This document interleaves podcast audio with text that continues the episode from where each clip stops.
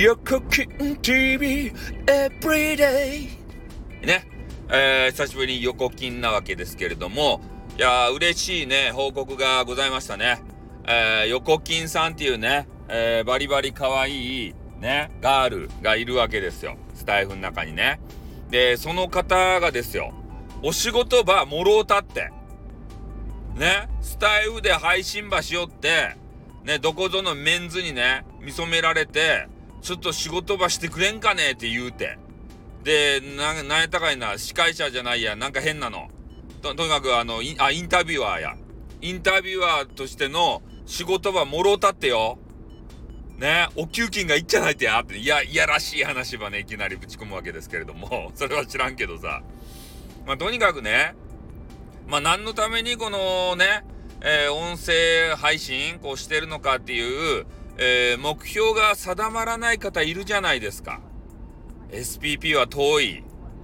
ね。それで、こういうね、こう、トークとかしてても別に声優さんとかね、アナウンサーとかさ、そういうのになれるわけじゃない。どうしたらいいんだろうって。でも声の仕事がしたいんだぜ、みたいな。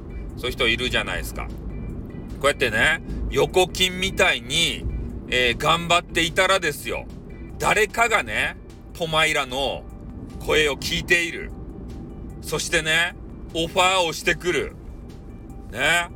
あそれを声のお仕事だけじゃなくて、もしかしたら案件が来るかもしれんよ。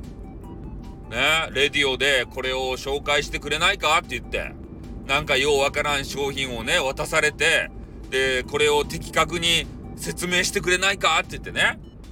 まあ、レディオでね、こう説明するの難しいんですけど、でも実際ね、えー、ラジオの中でさ、あの、ジャパネット高田っていうのあるじゃない。ジャパネット高田のテレビショッピングでこれもこれも全部つけてっていうおじさん。あのおじさん。あのおじさんも、ラジオでね、頑張ってらっしゃいますので、今は知らんけどね。